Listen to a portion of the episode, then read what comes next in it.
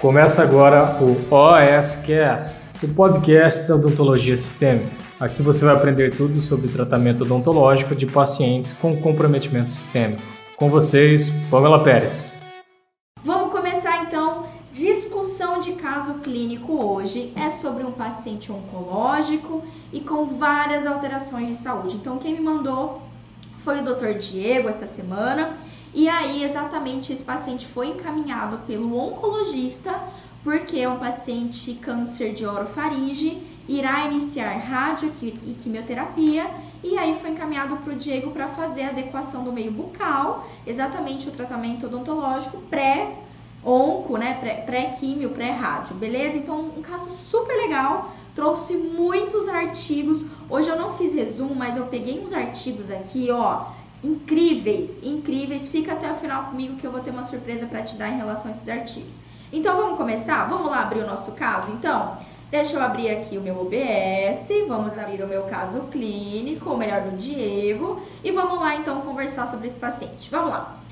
Paciente 53 anos, sexo masculino, paciente bem jovem, né? Encaminhado para adequação pré-tratamento antineoplásico ou tratamento oncológico. E esse paciente, segundo o Diego, vai fazer radioterapia e quimioterapia. Patologia principal, diagnóstico dele, carcinoma espinocelular em orofaringe, ok? Então pegaram aí, foi encaminhado para o Diego, né? Ele vai começar rádio, vai começar químio. Então a gente sabe que a gente tem que fazer o nosso preparo, a gente tem que fazer completamente todo o controle de foco de infecção desse paciente para eu conseguir fazer, para ele passar pelo tratamento oncológico sem, sem piorar o quadro de saúde ainda mais, né? Ok, vamos lá então. Muito bem. Comorbidades, então, desse paciente, o Diego investigou um pouquinho mais. Doc, só para lembrar aqui para vocês, tá? Que assim, tudo que eu vou falar aqui é as informações que o Diego me passou. Então, a partir das informações da anamnese do Diego, é que eu vou esmiuçar, vou conversar, planejar esse atendimento odontológico, tá legal? E aí, se tiver alguma coisa que eu estou, é, que, eu, que faltar aqui, enfim, eu vou exatamente citar isso. Olha, faltou a gente, tá, Diego? Então é, pelo, é puxão de orelha pelo bem. Se faltou alguma coisa, a gente vai falar, olha, faltou tal coisa, precisa investigar uma coisa ou outra, tá legal? Mas só para vocês terem uma ideia. Então vamos lá. Continuando aqui. Comorbidades. Paciente com histórico de dois AVS há um ano, então não aparece aqui, mas é possível que esse seja um paciente hipertenso e assim, dois AVS há um ano, tem que. É, aqui nós precisávamos saber melhor, Diego, se esses AVS eles foram é, sequência um do outro, ou se dentro de um ano ele teve esses dois, qual foi o, o intervalo esse, entre esses AVS. Por que, que isso é importante? Para determinar exatamente como o paciente tem é, cuidado da saúde dele, como que ele tem controlado a pressão arterial. Geralmente o AVS está relacionado à hipertensão, diabetes, arteriosclerose, enfim, né? E aí a gente precisa investir, precisa ter um pouquinho mais de ideia desse, desse quadro, enfim, ok? Outra comorbidade que ele coloca aqui, hiperplaquetose, a gente também pode chamar, ou também se conhece como trombocitose, também, inclusive eu conheço mais como trombocitose, mas isso quer dizer basicamente aumento do número de plaquetas, tá? O paciente num quadro de anemia, e aí, ao, ao anamnese, né, ao exame clínico, o Diego é, notou que esse paciente está com dificuldade para respirar, deglutir, exatamente devido ao tumor. Como é um tumor de orofaringe, docs, dependendo da extensão desse tumor, então realmente ele acaba obstruindo ali a via aérea superior, é, obstruindo a região de esôfago. Então, a gente tem que lembrar que a região de orofaringe é essa região que fica logo abaixo do nariz, ali na, na, na área posterior da garganta. A hora que você abre a boca do paciente, pode estar naquela região ou um pouquinho mais para baixo, né? Um pouquinho mais para baixo o câncer dele. E dependendo realmente da extensão, o paciente vai ter dificuldade de deglutir, dificuldade de respirar, às vezes tem que estar com sonda, enfim, tudo isso, tá? Então, continuando aqui. Uh, o Diego relatou que esse paciente também está com trismo e apresenta uma gastrostomia. O Diego mandou a sigla GTT, que na tradução, tá, Diego? Ok? É gastrostomia. Eu imagino que seja isso, né? GTT. Ok? Medicações que esse paciente faz uso, ele, é, segundo o Diego, faz uso só de AS, interrompida dois meses pelo próprio paciente. Em uso de antibiótico terapia prescrita pela equipe médica, provavelmente para o tratamento aqui já é, dessas comorbidades relacionadas a, ao tumor, né, Doc? Um paciente que está num quadro é, oncológico, especialmente cabeça e pescoço, é muito fácil ele ter é, região, dor mesmo na região da garganta e tem infecção realmente de garganta, junto ali com o tumor. Então, é comum os pacientes, os médicos prescreverem é, antibióticos exatamente para o tratamento dessas infecções de garganta. E no caso de um paciente oncológico, uma infecção, uma infecção de garganta, ela é exacerbada, ela é mais grave, ela debilita o paciente, tá legal? Bom, seguindo aqui então, vamos ver mais para baixo sobre o caso. Internações ou cirurgias, segundo o paciente, apenas quando ocorreu esse AVE, ou os dois AVEs, né, que o paciente internou. Alergia, nega. Medo de dentista, paciente sem medo aparente. Então, aqui o Diego não utilizou nenhuma escala de avaliação um pouco mais precisas, como a, a, escala de a escala visual de medo ou o questionário de ansiedade, ok? Mas segundo ele, aparentemente o paciente está tranquilo. Na aferição dos sinais vitais, pressão arterial 120 por 70, glicemia 98, saturação 98, batimento cardíaco 85. Então, pelo batimento cardíaco, realmente o paciente está num quadro estável. A pressão arterial dele, Diego, é meio raro, tá? Só para falar, é meio raro a gente encontrar 120 por 70. Geralmente é 122 por 71, tá? É importante, Doc, a gente tem o hábito às vezes de falar 12 ah, por 8, 12 por 7, mas 129 por é, 79 é quase aí 130 por 90, por 80, ok? Então, tipo, só pra gente lembrar de sempre registrar o número inteiro, isso faz diferença pra gente. Glicemia do paciente, levando em consideração que uma glicemia em jejum é no máximo 100, o paciente tá ali na casinha, né? Tá na casinha da diabetes mellitus. Aí já é um paciente pré-diabético ou com uma pré-diabético ou também num quadro de é, resistência insulínica, tá certo?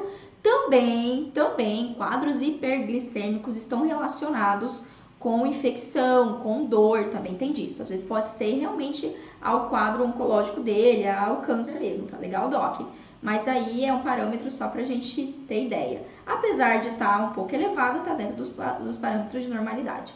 Saturação também está ótimo e batimento cardíaco, como a gente falou, um paciente calmo, tranquilo, aparentemente, né? Corresponde a um paciente sem medo, tá? Se o paciente tiver com muito medo, ele vai estar tá nos 90, nos 95, né? Vai estar tá num quadro de taquicardia.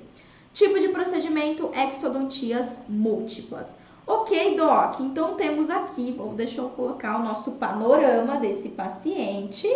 Tá legal? O panorama do nosso paciente tá aí para vocês. Deixa eu voltar aqui, ok? Então é isso. É um paciente ali, é, não temos certeza se tem um histórico de hipertensão. Diego, se você tiver aqui, manda para mim no chat. Deixa eu até olhar se o Diego já não mandou aqui. Manda para mim no chat qualquer coisa, se esse paciente tem ou não hipertensão. Mas paciente com histórico de 12 AVS é bem possível que sim. Se ele tem hipertensão, está mantendo a pressão controlada, ok? Mas é 120 por 70 é uma pressão ótima. Se ele for hipertenso realmente estiver estando com essa pressão arterial, ele está mantendo legal, ok? E aí, diagnóstico de CA. Bom, vou pegar aqui o restante do caso e aí a gente começa a esmiuçar. Vamos descer aqui, que eu quero mostrar isso daqui para vocês, ok?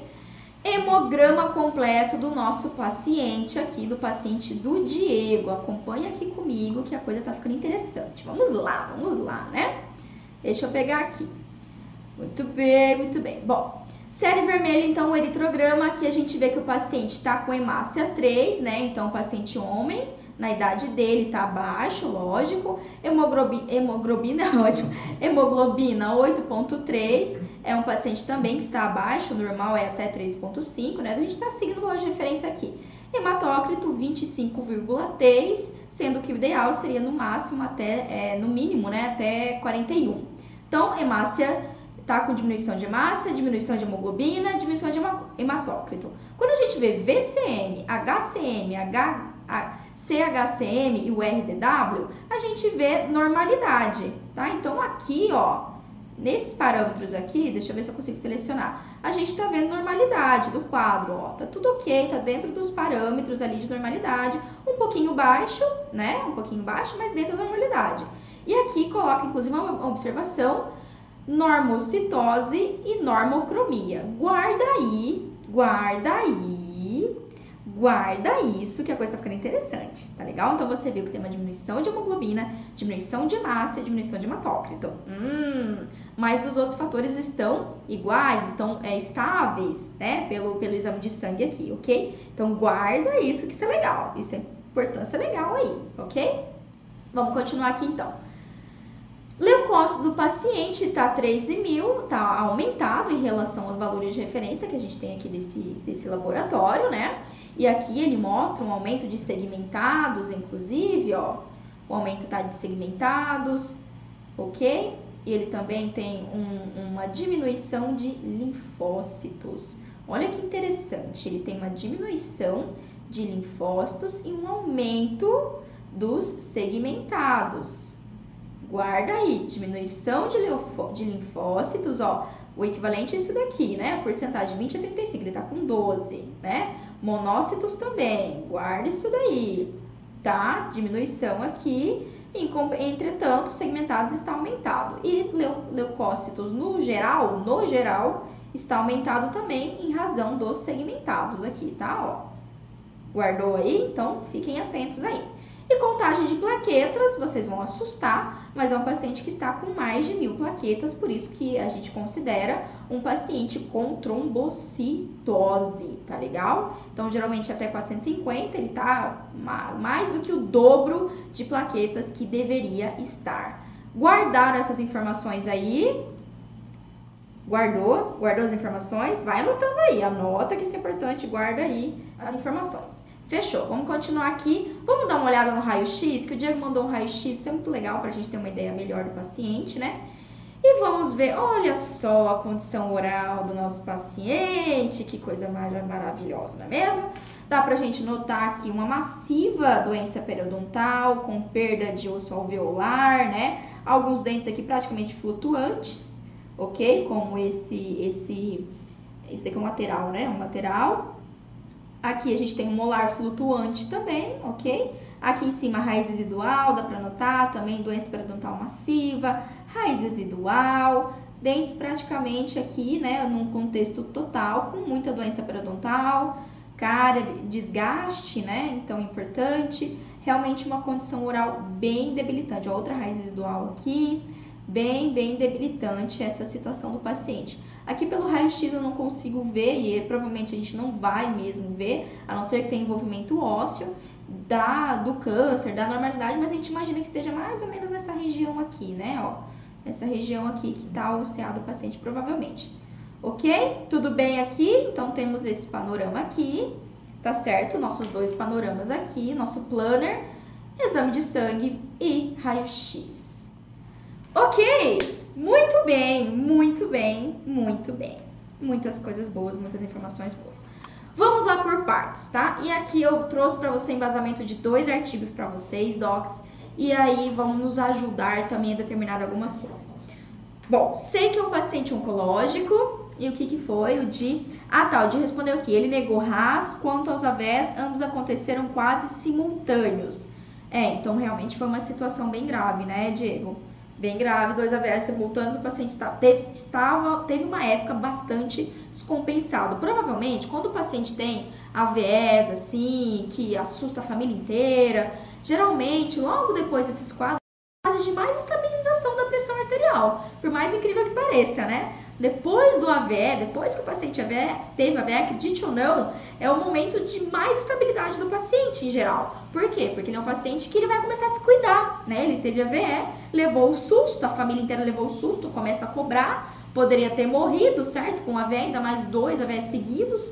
Então é um momento propício, provavelmente por isso que ele tá mantendo uma pressão arterial tão boa depois desse episódio, tá? Que continue assim, né, Diego? Vamos torcer. Bom, Doc, então temos esse paciente oncológico. Ó, o que eu já consigo ver desse caso aqui, que a gente precisaria de mais informações, tá, Diego? E aí a primeira dica que eu te dou, é por isso que é legal a gente trazer essas discussões de caso, É importante eu, eu reforçar aqui, tá, Docs? Eu não tô aqui para cobrar de forma alguma, mas é o que a gente tem na literatura embasado e o que a gente precisa saber que é importante para nossa conduta. Bom, toda vez que a gente tem um paciente onco, uma das coisas que a gente precisa entender é o estadiamento dessa lesão, tá legal? Desse câncer. Então ele tem um câncer, um carcinoma espinocelular, e a gente precisa ter o estadiamento, saber qual é o grau de, de é, quanto está invasivo esse câncer, qual que é o tamanho dele. Ele só está mucoso, ele pega a região óssea também, uh, o quanto que ele foi está invasivo. Tem metástase, se o paciente tem ou não algum outro histórico de câncer. É, aqui eu também não consegui ver, Diego, a pregressa, né? O paciente era fumante ou ele bebia bastante, para a gente ter uma ideia do cuidado atual dele. Mas aqui o primeiro ponto é isso: a gente precisa, nesse momento agora, ligar para o nosso oncologista e perguntar algumas informações, tá? Então anota aí quais são as informações que a gente precisa saber desse paciente que nessa consulta inicial só com as informações que o paciente deu não vão ser suficientes para a gente. Então o que, a gente precisa saber?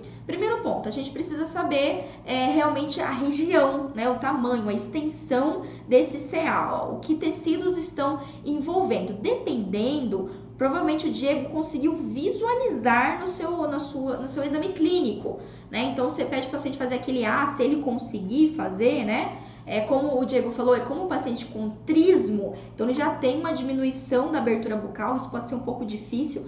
Quando tem docs, ó, Diego, guarda aí, quando tem um trismo, tá? O paciente está já limitando a abertura, esse com certeza é uma lesão bem extensa, tá? Com certeza é uma lesão bem extensa. E aí, provavelmente vai ter que ser um tratamento bem mais invasivo, tá legal? Então, preciso ter uma ideia dessa extensão desse câncer, que tecido está abrangendo o câncer. Segundo, o estadiamento, né? Então, em que estágio de gravidade, estágio 0, estágio 1, 2, 3, está esse carcinoma? No caso de um câncer relacionado à cabeça e pescoço. Outra situação que eu também preciso saber, uma vez que eu sei sobre esse carcinoma, uh, é se o paciente teve já algum tipo de envolvimento de linfonodo. Então é comum quando eu tenho um câncer, eu tenho envolvimento de linfonodo e a necessidade de esvaziamento desses linfonodos. Então, às vezes, o, o, o linfonodo está infectado, ele já está também com células é, cancerígenas, então a gente vai ter que ter certeza se não vai precisar dessa abordagem, né, de uma cirurgia de cabeça e pescoço para remover esses linfonodos que podem estar envolvidos na lesão. Isso é muito comum, ainda mais se é uma lesão extensa, tá legal, Diogo? Então a gente tem que, é, tem que investigar aí legal qual que vai ser o planejamento do tratamento desse médico, né, desse oncologista. Então, ok, você colocou para mim que tem, vai fazer rádio e vai fazer químio. Geralmente, a químio de paciente cabeça e pescoço é a cisplatina, porque ela vai potencializar os efeitos da radioterapia, tá certo? Geralmente é isso. Mas varia e você tem que investigar, isso é super importante. Saber qual vai ser o regime de quimioterápico, qual é o medicamento, quantas vezes na semana vai ser feito essa, essa quimioterapia, ou se vai ser só uma vez na semana, só uma vez no mês, isso é bem variável, tá legal? E a radioterapia, qual é o protocolo? Quantos GREs vão ser instituídos? Quantas sessões vão ser realizadas? Se provavelmente no mínimo vai pegar a região de mandíbula, a radiação, então a gente precisa saber qual vai ser a incidência, né? Qual vai ser o posicionamento e tudo isso você consegue ou com o oncologista desse paciente, com é, tanto o onco como o radiologista, né? Radiolo é o médico, é, agora eu perdi se é radiologista ou médico. Enfim, o médico que faz radioterapia, é específico também. O onco, vamos colocar onco para todos os efeitos o oncologista, uh, ou também você consegue da enfermeira responsável por esse paciente. Porque geralmente em hospitais ou clínicas que fazem esse tipo de tratamento, rádio, quimioterapia, sempre tem enfermeiros que acompanham mais de perto. E eu já dou uma dica boa, tá? O enfermeiro, ele tem praticamente todas as informações que você precisar sobre o paciente. E vai ser ele que mais vai acompanhar o paciente durante o tratamento, tá legal? Então, se tiver uma desestabilização do quadro importante, aí que o enfermeiro vai passar para o médico, pode trocar a terapia ou suspender a rádio por um tempo, tá legal? Então a gente vai ter que precisar dessa troca importante com o médico oncologista, pegar todas as informações possíveis sobre o estadiamento, a extensão, qual que é o protocolo que vai ser é, colocado, quais serão os dias de rádio, quais serão os químios e aqui, mais do que nunca, saber quando que esse paciente vai começar, porque geralmente é bem rápido. Assim que fez o diagnóstico, faz exames de sangue e tudo mais, em cerca de uma semana, 10 dias, dependendo, lógico, se o paciente é SUS, se o paciente é particular, né, se o paciente tem plano de saúde, mas em geral entre, 10, é, entre 7 e 10 dias, o paciente já está iniciando radioquimioterapia. E isso, né, esse é um tratamento, é, isso acaba se tornando assim, dificultando um pouco o nosso trabalho, né? Se o, se o oncologista ele já te mandou, ai, eu esqueci de mostrar eu, né? Eu tô aqui falando, só tá aparecendo a falha. É, desculpa, gente. Então, se o radiologista ele já te mandou é, esse encaminhamento, dá uma conferida nas informações. É, é, legal que assim, alguns radiologistas, gente, perdão, alguns médicos ou oncologistas, eles mandam todas as informações que a gente precisa. Eles mandam laudo dizendo tudo isso que eu falei. Outros não. Os que não, a gente vai ter que correr atrás e perguntar, né? Especialmente quanto tempo a gente tem, né? Qual que é o prazo, quanto que vai começar. Isso vai determinar muito o que, que a gente consegue fazer, é, o quanto a gente vai priorizar o atendimento desse paciente, tá legal, Diego? Então a gente vai ter que ter essa troca para saber mais informações, tá bom? Mais informações sobre esse paciente, tá certo? Antes da gente começar qualquer tipo de tratamento. Uh, verificar essa questão do AS, né? Paciente suspender AS sozinho por conta própria, que história é essa, né? Como assim? Às vezes o AS é importante para ele, geralmente o AS é profilático, então ele tem que se manter para diminuir o risco de um novo, de um novo AVE. Conversa melhor isso com ele, tá bom, é, Diego? Muito bem. Assim, outra coisa que o Diego já colocou aqui pra gente, no, eu, é importante a gente citar. Ó, olha lá. Esse paciente, além da dificuldade de respirar e deglutir, ok? E além do trismo, é um paciente que já está com gastrostomia. Quem não sabe, só para eu explicar, Doc, gastrostomia é quando o paciente ele já não consegue se alimentar pela boca.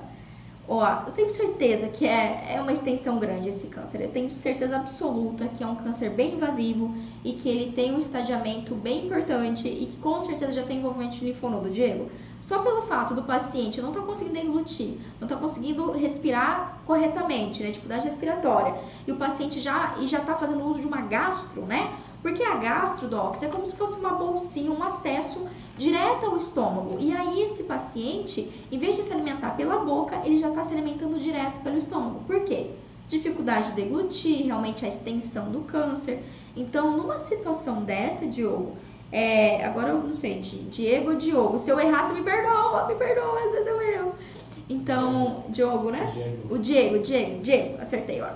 É, então, Diego, a gente tem que, uh, especialmente, é possível, é possível, dependendo do estadiamento, esse paciente fazer já o tratamento de caráter paliativo, tá? Paliativo. Então, fique muito atento a isso. Pamela, vai mudar um pouco na minha conduta odontológica?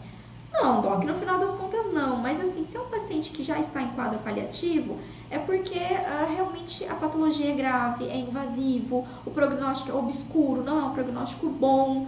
Então apenas vai fazer o tratamento para tentar diminuir a lesão, para o paciente ter um pouco mais de qualidade de vida e ter ali um tempo de vida maior.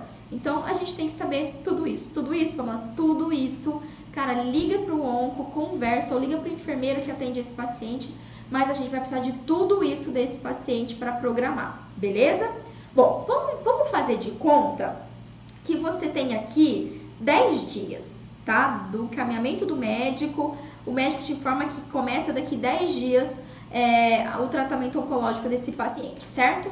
Bom, vamos voltar lá então no nosso raio-x para a gente analisar. Doc, esse raio-x é muito claro para a gente está muito bem aqui estabelecido que a gente vai ter que fazer exodontia de todos os elementos dentais, né? Eu acho que vocês concordam comigo aqui, não tem como, a gente tem é, muita doença periodontal, raiz residual, infecção, é difícil dizer se isso daqui também já não é uma lesão periapical, né? Pode ser um efeito do, da radiografia, então não tá muito aqui, mas a gente tem lesões é, endopério aqui com certeza, então assim, isso daqui é exo total, tá, Diego? Então se prepare para isso. Esse paciente é exo total, nenhum dente vai ficar, acho que você imaginava já isso, né? E agora, vamos se embasar um pouquinho mais com a literatura. O que, que a literatura diz pra gente? Eu trouxe vários guidelines aqui para vocês, vários protocolos, e aí eu quero compartilhar isso com vocês agora. Então, o primeiro que eu vou compartilhar aqui, deixa eu pegar bonitão. Olha que legal. Primeiro que eu quero compartilhar aqui com vocês, docs, tá aqui, é esse artigo, tá? Da, é, do jornal americano, perdão, do jornal europeu. Eu gosto muito desse jornal e sempre tem coisa bastante de pacientes com atração sistêmica. E aqui ele fala exatamente sobre cirurgia, né, em pacientes com câncer é, que fazem radioterapia ou quimioterapia. O que, que eu quero mostrar para vocês? Primeira coisa que a gente tem ter na mente quando a gente vai fazer um tratamento oncológico no paciente são as complicações relacionadas ao câncer. Então, geralmente, esse paciente vai ter caquexia, que seria o paciente magreza, debilidade, fraqueza muscular, o paciente fica caquético mesmo, ok? Anemia e infecção, então com certeza o paciente vai estar no quadro anêmico, um quadro de imunidade baixa e tem um risco maior para infecções. Deficiência nutricional pode ter manifestações cutâneas também, ok? Desordens endócrinas e algumas alterações raras. Então aqui ele já coloca pra gente o que é comum. E isso daqui, especialmente relacionado à anemia e infecção, a gente pode ver já ali no exame de sangue, né? No exame de sangue desse paciente. Então, deixa eu voltar lá para vocês no exame de sangue para eu compartilhar aqui, ok? Então, a gente já consegue ver aqui, ó, que o paciente tem um quadro anêmico. Agora, observa só isso daqui. Observa só isso daqui, que já é a primeira dica que eu dou para você aí, tá legal, Diego, e para todo mundo que tá comigo.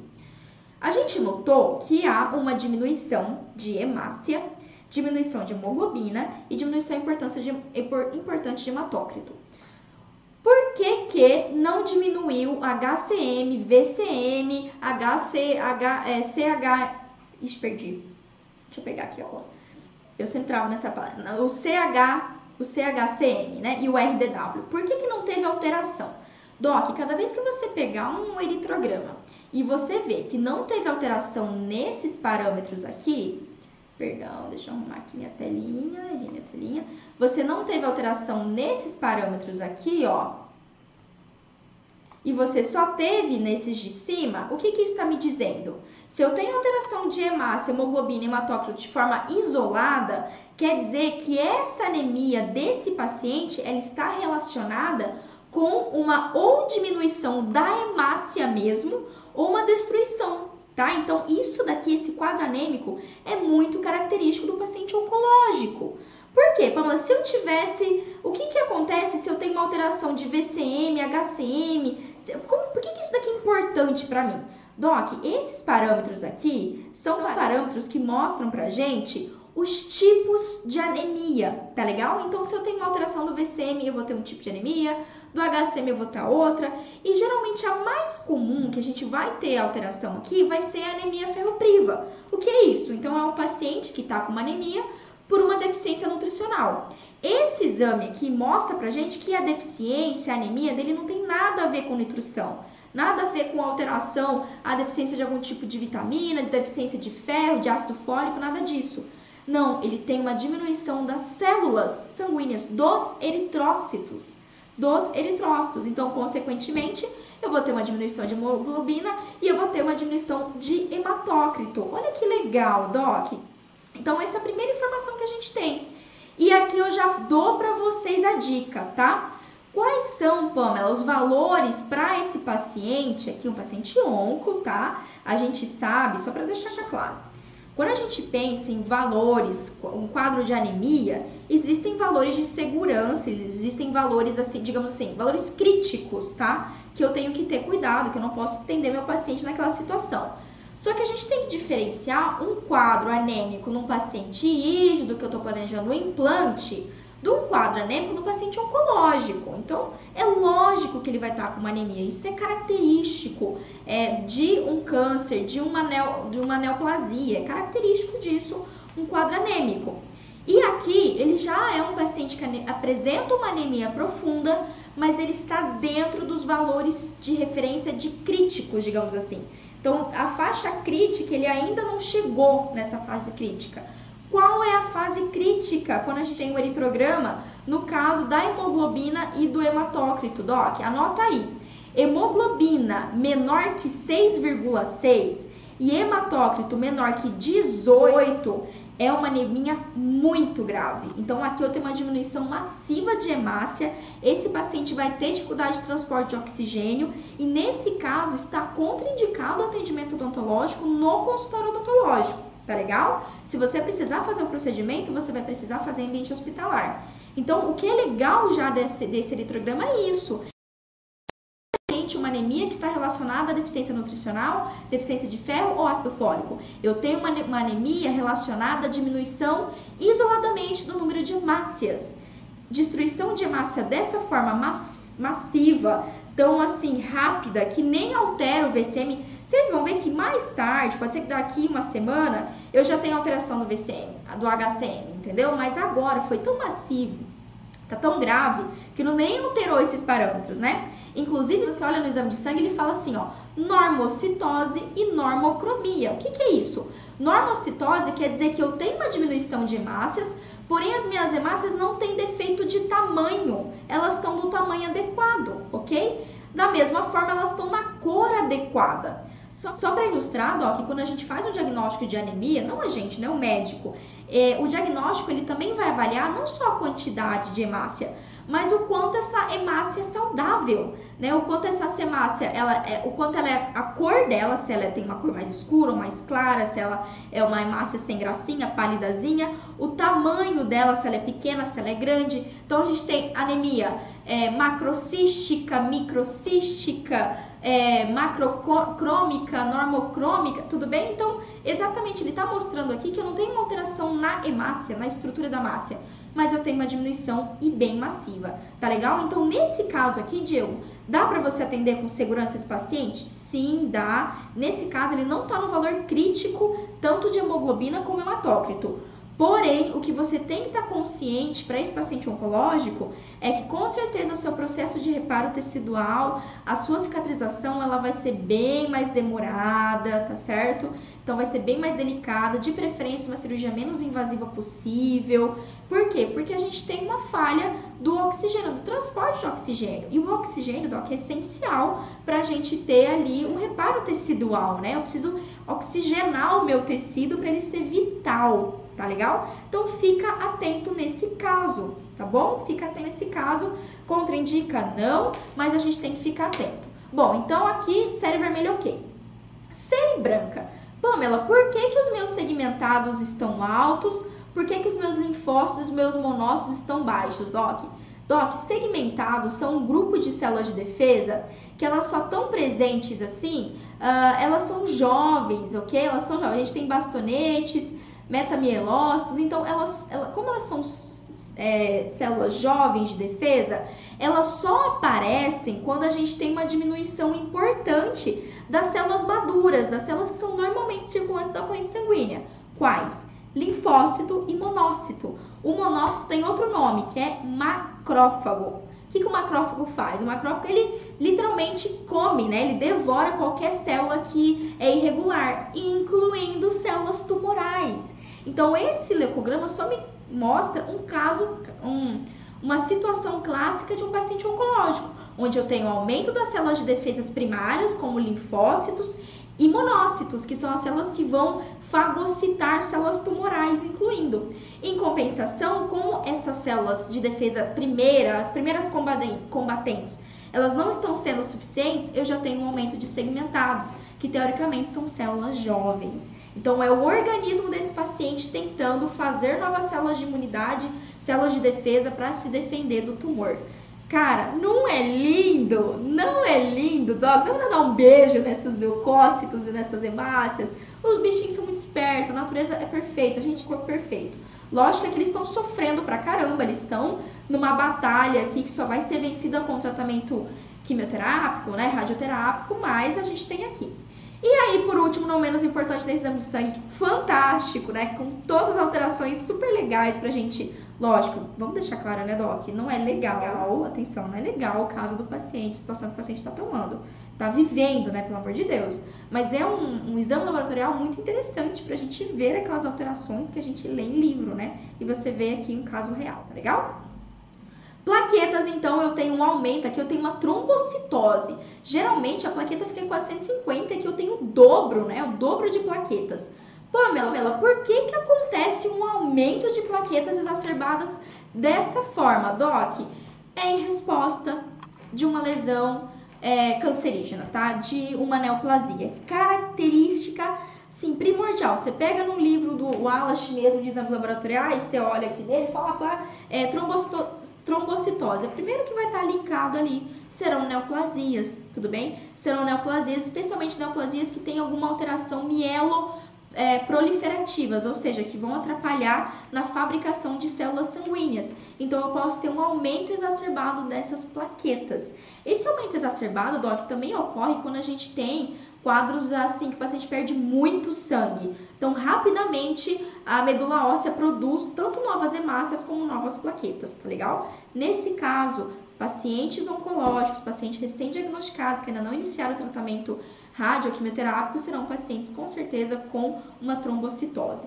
Qual é o problema disso, né? Porque, Pamela, ok, eu sei que quando eu tenho uma diminuição de plaquetas, eu tenho uma dificuldade ali de fazer o tampão plaquetário, pode ser um, posso ter um sangramento mais intenso, mais prolongado. Agora, se eu tenho um aumento, quer dizer que esse paciente não vai sangrar de jeito nenhum? Não, esse paciente vai sangrar. Pode ser que você note que ele faça um coágulo assim, ó, muito rapidamente, tá? E aí, é, Diego, aspira bem, não deixa muitos coágulos ali, enfim, aspira bem esses coágulos.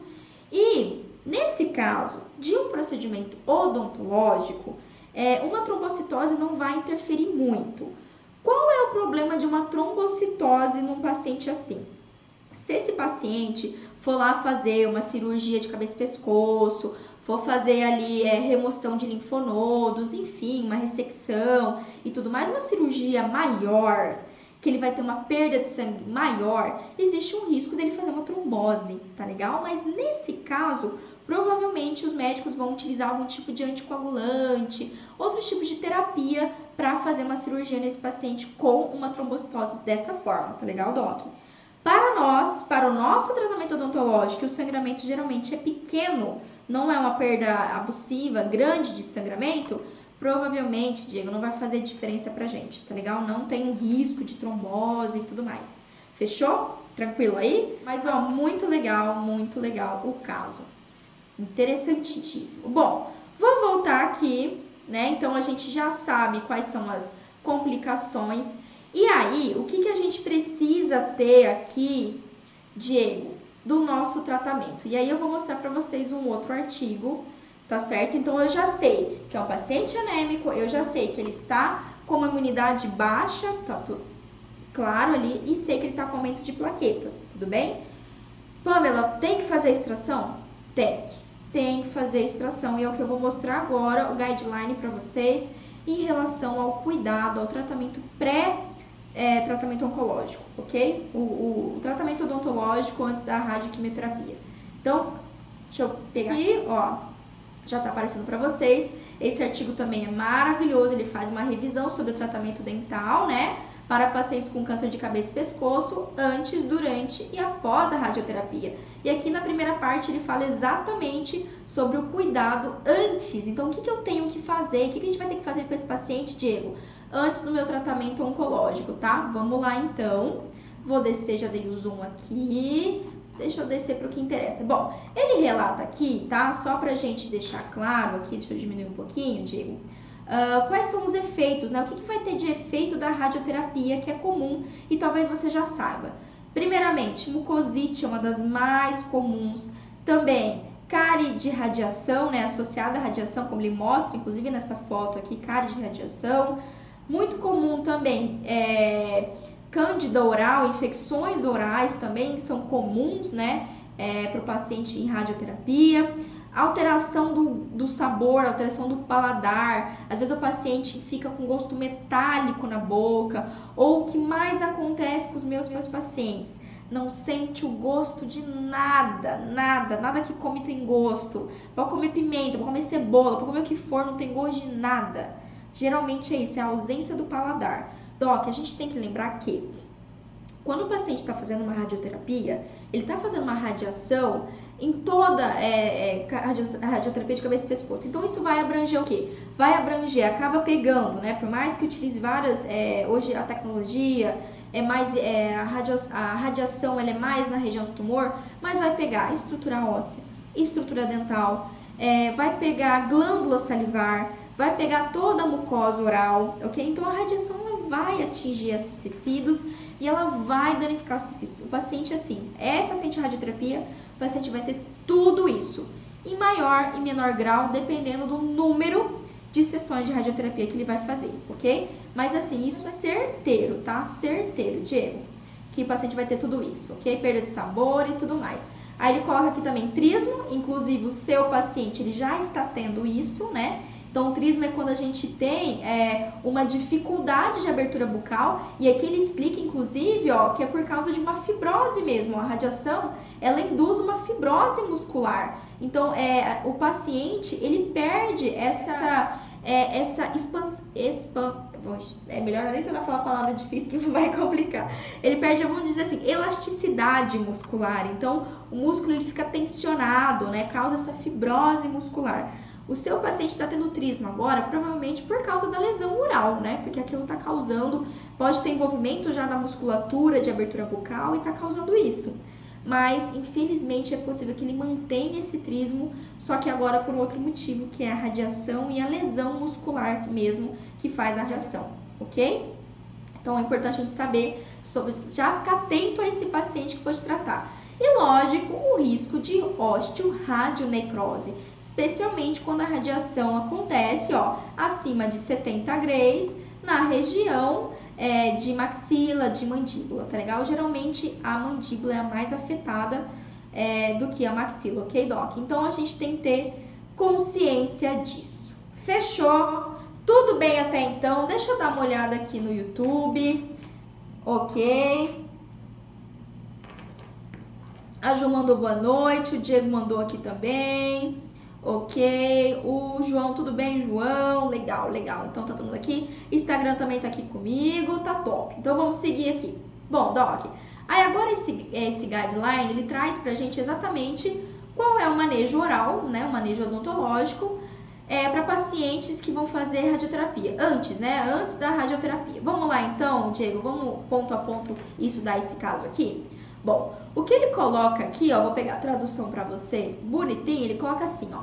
O objetivo da avaliação odontológica pré-radioterapia é maximizar a qualidade de vida dos pacientes após o tratamento oncológico. Maximizar a qualidade de vida pode envolver a retenção de dentes, ou seja, manter dentes para a função estética e fala. Por outro lado, não é mesmo? Várias extrações pré-radioterapia podem ser mais apropriadas para evitar a complicação no desenvolvimento de osteoradionecrose da extração de dentes após a radioterapia. Ah, esqueci de mostrar, tá aqui, ó. Ó, tá legal? Esqueci de mostrar para vocês aí. Então, o artigo ele deixa bem claro isso daqui já nesse trechinho aqui, né? Pois é, Diego, aí que tá. Esse é o momento de você. A gente sabe que se eu tenho um dente que está saudável. Então, é um paciente que faz controle de placa bacteriana, não tem doença periodontal, é um paciente que tem todos os dentes na boca, não tem mobilidade, não tem cárie, enfim, não tem doenças, infecções orais, top, excelente. Então, o meu cuidado é preventivo, é de orientação, é passar para o paciente possivelmente todas as, as complicações que ele vai ter, tudo isso que a gente falou, mas que você, como dentista, vai acompanhar ele por todo esse período. E Doc, isso é muito importante a gente falar para os nossos pacientes. Porque assim, não é, uma, não é nada fácil. Olha, eu tive, cansei de ver paciente chorar comigo, cansei de ver paciente virar óbito enquanto eu estava cuidando, né? Não exatamente comigo, né? Mas é, no período de tratamento não resistir virar óbito. Então é uma fase difícil. Apesar do tratamento oncológico é, nos últimos anos ter evoluído muito, ainda quando o paciente sabe que ele tem câncer, para ele é a morte, literalmente. Para ele, ele não tem ele não vai passar disso. São poucos os pacientes que conseguem superar isso com muito ânimo. Em geral, é pacientes depressivos, pacientes muito tristes. Então, a abordagem que eu sugiro para você, uma abordagem que sempre funcionou comigo, foi a seguinte: a gente tem que deixar claro para o paciente que ele vai, infelizmente, ter várias alterações, que desde o início orientar ele que esse trismo ainda pode se manter, que ele vai ter diminuição da saliva, que ele vai ter, pode ter ardência bucal, pode ter aftas, né, aftas imensas na boca, que é comum relacionada à radioterapia. Porém, que você irá acompanhá-lo. Eu brinco com os meus pacientes oncológicos, eu falo assim, olha, a gente vai casar por alguns meses. Então a gente vai ficar casado, você vai fazer um casamento comigo, o senhor vai me ver quase todos os dias e eu vou acompanhar o senhor toda semana. Então, é, quando você estende a sua mão e fala que aquela pessoa estará assistida, e eu falo isso, olha, o senhor fica tranquilo que eu sei que é difícil, não é fácil, mas do que depender de mim, eu vou fazer tudo que tiver ao meu alcance para todo esse tratamento, todo esse período, o senhor ter assistência e ser o mais tranquilo possível, com menos dor, com menos incômodo, tá? Então é muito importante a gente se manter ali para esse paciente dizer que você está posto, que você está ali por ele, que você não vai abandoná-lo. E não abandona, né, Doc? Pelo amor de Deus, ainda mais um paciente oncológico, por favor. Ok? Tudo bem? Então aqui é o que deixa claro pra gente. Bom, e aí, nesse caso seu aqui, né, Diego, não tem o que fazer, a gente tem que extrair. Vai extrair tudo, exatamente. Esse é o momento propício para você extrair tudo, porque depois que o paciente iniciar a radioterapia, radiação na região de cabeça e pescoço, que vai envolver mandíbula, mandíbula maxila, se a gente faz uma extração depois dessa incidência, ainda mais se for uma incidência alta de radiação, eu imagino que seja, tá legal? E ó, Doc, já vou avisando vocês aqui que o, que o Instagram pode fechar aqui, vocês migram pro YouTube já, tá? Tá, tá acabando minha bateria aqui do Instagram. Ok? Então, nesse paciente, é, a gente vai ter que fazer a extração o quanto antes. Então, se o médico te deu ali 10 dias, em 10 dias você tem que extrair todos os dentes desse paciente. Ah, Pamela, mas a cicatrização? Ah, Pamela, mas está com anemia? Ah, Pamela, faça o que for necessário. Não tem o que fazer, na verdade. Aqui não tem, não tem que ser discutido, tem que ser removido. Porque se o paciente nessa condição oral, para um tratamento de radioterapia, quimioterapia, primeiro, que a imunidade dele vai baixar ainda mais. O quadro anêmico dele vai piorar ainda mais. E esse paciente pode ter um, um quadro grave de infecção quadro gravíssimo de infecção. Isso pode exacerbar de um jeito que o paciente pode vir a óbito por causa da infecção oral, ok? Sem falar que a chance dele ter osteoradionecrose é muito maior se tiver o foco de infecção ali, em vez de você já ter removido antes, tá certo? Pamela, e depois, né? Ah, não teve jeito de remover agora, ele iniciou, ok, Pamela, ele iniciou essa semana já. Faz para ontem, para ontem. Qual que é o pior momento para você fazer extração oral desse paciente. Quando ele já experimentou, ele já foi mais, atingido por mais de 70 graus de radiação. 70 para cima. Se ele já, ating, já recebeu mais do que isso, cara, esse não é um momento propício. Ah, não tem outra alternativa, vou ter que extrair. Vai ter que extrair, ou vai ter que fazer um sepultamento, vai ter que ver uma alternativa. Só que aí a chance de osteoradionecrose é maior, tá legal? Então você tem, assim, correr atrás do, é, contra o tempo mesmo e resolver o máximo possível desse paciente todas essa, essas exodontias. Então eu sugiro nesse caso você começar ali com os mais fáceis, ver como que vai ficar a cicatrização desse paciente, ali os mais já com já classe 3, já não tem mais nenhuma inserção óssea, já extrai todos esses dentes mais simples, vai a arcada superior, depois a arcada inferior, e aí vê como é que vai ficar a cicatrização, o sangramento, tá, tá tranquilo, melhorou, tá tranquilo, faz mais, faz o restante o mais rápido possível, ok? Tranquilo? Bom, o que mais que diz o nosso artigo aqui? Ele deixa claro, tá, Diego, que você tem que manter aqui, né? Vocês estão vendo aí?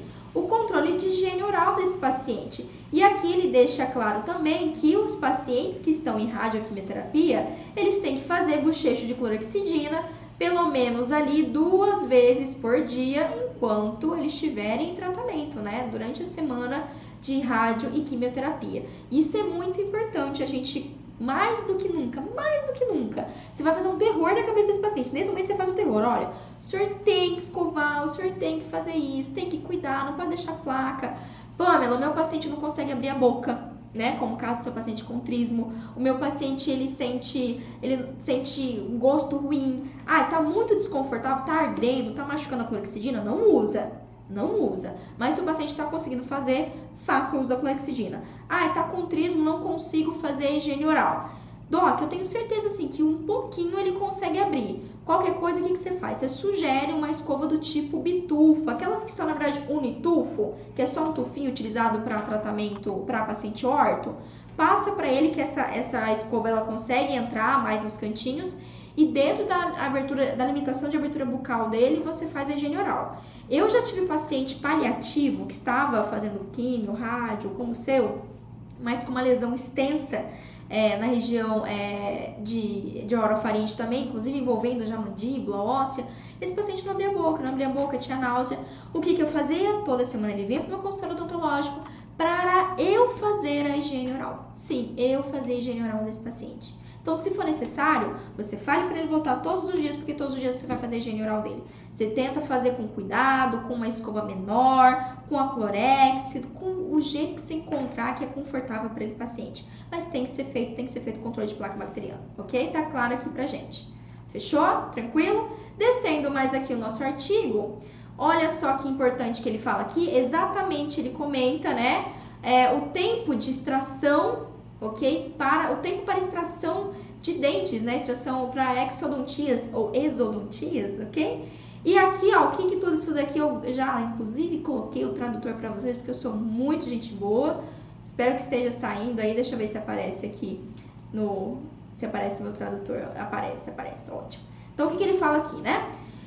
É geralmente aceito que os dentes com prognóstico ruim devem ser extraídos antes de ir ao radiologista, antes da radioterapia, na verdade, né?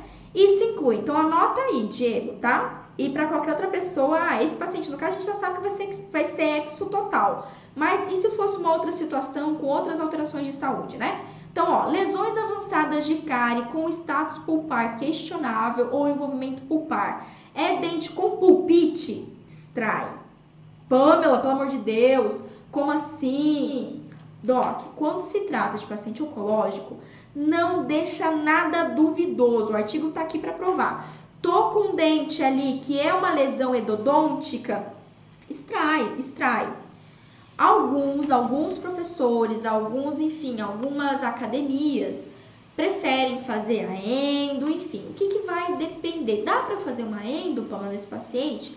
Doc, só se você ter certeza que você vai ter um bom prognóstico dessa endo, ok? Se é um dente ali que é valioso para o paciente, se é um dente ali que é, digamos assim, ah, vamos dizer assim, esse dente com essa pulpite, então faz a sua endo, de preferência em primeira sessão, faz para finalizar essa endo, ter certeza que não vai ter dor de cabeça com a endo. Então, se você garantir que a sua endo não vai ter lesão, não vai ter uma recidiva da infecção endodôntica, top faça. Se você não tem certeza, não dá essa garantia, extraia o dente. A literatura está aqui, o artigo está falando exatamente isso, ó, ok? Então, lesões perapicais extensas, doença periodontal moderada ou avançada, especialmente com perda óssea avançada, mobilidade ou furca. Eu já vi muito colega ficar com dó de extrair dente porque só tinha lesão de furca, mas era um dente que ainda tinha bastante inserção, não tinha mobilidade. Doc, tá aqui, ó, tem que ser extraído. Raiz residual, né, se, se não tiver encoberta pelo osso alveolar, enfim. Dentes impactados ou com erupção incompleta. Isso é importante também. Acabou o Instagram, acabou a bateria. Galera que tá no YouTube vai ficar aqui comigo. Ok? Então, ó, dentes impactados. Ou seja, aquele terceiro molar impactado lá, extrai tem que extrair, tem que extrair. Paula, por quê? Porque a chance de dar uma pericoronarite, uma chance de se complicar, e aí a hora que você tiver que fazer isso, paciente sob radioterapia, não. Então, tudo que você tem que fazer é mais invasivo? É, Doc, infelizmente é, porque senão, ó, eu vou mostrar algumas fotos, inclusive, desse artigo para vocês. Deixa eu ver se é esse artigo. Não, não é esse artigo, mas esse daqui, ó, tem umas fotos muito boas. Boas não, umas fotos muito tristes de situação de osteoradionecrose. Olha que extremo. Então, se eu deixar margem para infecção, ó, isso daqui é uma situação um pouco mais leve, mas pode acontecer, ainda mais se o paciente faz uso de bifosfonatos também, paciente idosa e tal. Então, é, não tem que fazer, não tem que fazer, Doc. Tá aí pra vocês, né, ó. Não tem que fazer, é muito triste, é terrível. Olha essa situação grave de é, osteoradionecrose. Então, aqui em vez, isso só acontece se a gente especialmente deixa um foco de infecção odontológica. Por isso que não tem jeito, tem que ser extraída, a literatura está mostrando isso pra gente, tá legal? Aí, outra coisa importante que é uma dúvida constante. Pamela, qual é o prazo? Eu tenho que fazer exodontia? Qual é o prazo para da exo fazer a cicatrização e o paciente começar a radioquimioterapia? Doc, como vocês viram, a gente tem um quadro anêmico, a gente tem um quadro de imunidade baixa. Então, assim, eu nem preciso falar aqui, eu acho que vocês já sabem que todo, toda a exodontia vai ter que ser feita sob cobertura antibiótica. Então, isso é claro. Toda a exodontia passa ali antibiótico uma semana, esses 10 dias, a MOX, enfim, ou uma clínica se o paciente tem alergia, passa a terapia antibiótica e trata enquanto o paciente está sob terapia antibiótica. Por quê? Quadros anêmicos, quadro de imunidade baixa, então a cicatrização está prejudicial, é, o paciente pode ter uma infecção no sítio cirúrgico, então se você quer uma, uma cicatrização legal, faça. Agora, mais do que nunca, oriente a higiene oral, oriente o pós-operatório, bocheche com clorexidina nessa fase aí de, de cicatrização tecidual, duas vezes ao dia, clorex 012, manda ver nessas orientações com o paciente. E quanto tempo, né? O que o artigo fala pra gente, docs? Dá uma olhada lá.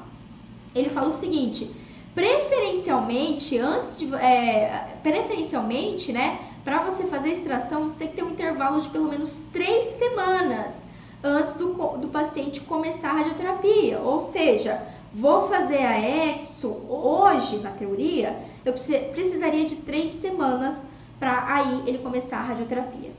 Já vou te avisar. Isso é muito pouco provável que vai acontecer. Geralmente o paciente, você vai ter ali uma semana, dez dias. E aqui, inclusive, o artigo comenta exatamente isso. Ele fala aqui, ó, se isso não for possível, o tempo mínimo, mínimo de cicatrização da cavidade antes da radioterapia é de 10 dias para os dentes superiores e uma semana para os dentes inferiores. Fechou, Doc? Eu não mostrei, né? Aqui, ó, tá aqui, perdão. Ah lá, tá vendo? Então ele fala exatamente isso.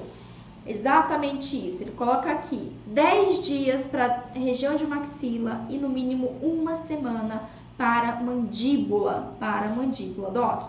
Ok, Diego, tá certo? Então, ó, extração, você não vai ter a melhor cicatrização possível, liga para o médico, conversa sobre todas essas alterações, a gente tem que ter ideia do estadiamento.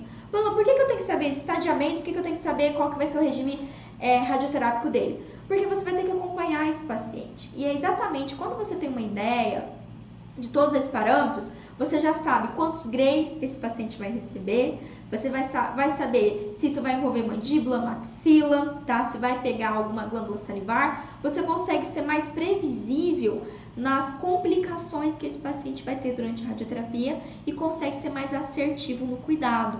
Então, de forma preventiva, esse paciente, laser terapia desde o primeiro dia de radioterapia.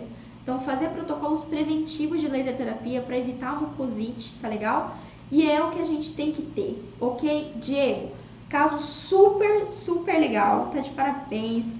Eu sei que é desafiante, mas eu não tenho dúvida que você vai conseguir. Eu acho que com a nossa live de hoje se tornou um pouco mais fácil isso, né? Eu espero ter esclarecido.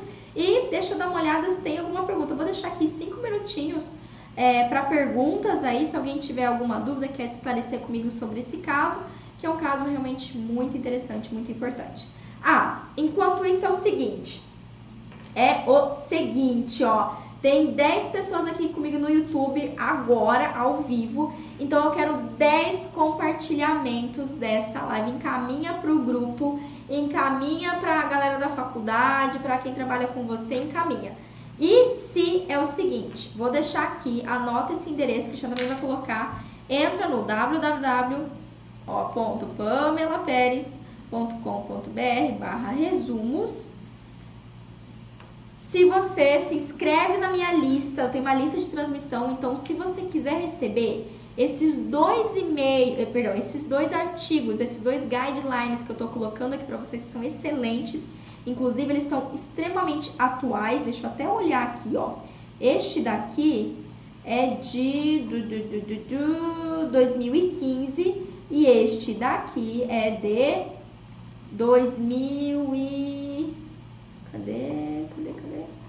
2010 não tá tão atual ainda, mas não mudou muita coisa não, tá? 2010. Então, se você quiser esses dois artigos, Doc, Se você quiser esses dois artigos, você se inscreve aí na minha lista de transmissão, que eu mandei aí já no YouTube para vocês. O Cris também. É, no, o pessoal não tá mais, né? No, no, no Instagram. Então você se inscreve, deixa seu e-mail, seu telefone, que ao longo da semana, provavelmente final da semana ou semana que vem, eu já te mando esses dois artigos por e-mail. Fechou, Doc? Mais algum recado, Cristi? Alguma pergunta aqui? Eu acho que não, né? Acho que a gente não tem nenhuma pergunta aqui, tá tranquilo. E, Diego, muito sucesso no seu atendimento, não tenho nem dúvida. Se tiverem alguma pergunta, vocês podem deixar aqui embaixo nos comentários dessa live do YouTube, para quem está aqui no YouTube. Quem, estava no, quem está me ouvindo no Spotify, um grande beijo para o Spotify. E se você estava no Instagram comigo, enfim, acabou, assista no YouTube que não acaba. Combinado, dogs? Então é isso. Grande beijo para vocês. Uma ótima terça-feira e na quinta a gente tem live de novo. A Mariana já compartilhou aqui. Top, Mariana! Então, ó, compartilha para me dar aquela força. Se inscrevam aí na minha transmissão que eu mando para vocês então os artigos, esses dois artigos de presente. São artigos do PubMed, artigos pagos, tá? A gente não consegue, não são artigos livres do, do PubMed, então são artigos que eu tenho e compartilho com vocês com muita alegria para ajudar vocês em todas as condutas que vocês tiverem aí. Combinado? Beijo, Natália. Boa noite para vocês também. Boa noite para quem estava aqui no, no YouTube. E um beijo, Docs. Até a próxima, então. Tchau, tchau.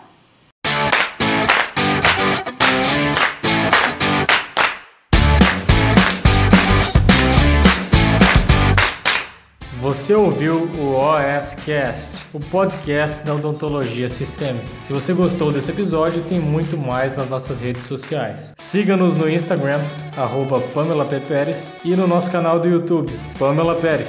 A gente se vê na próxima. Um abraço, até mais.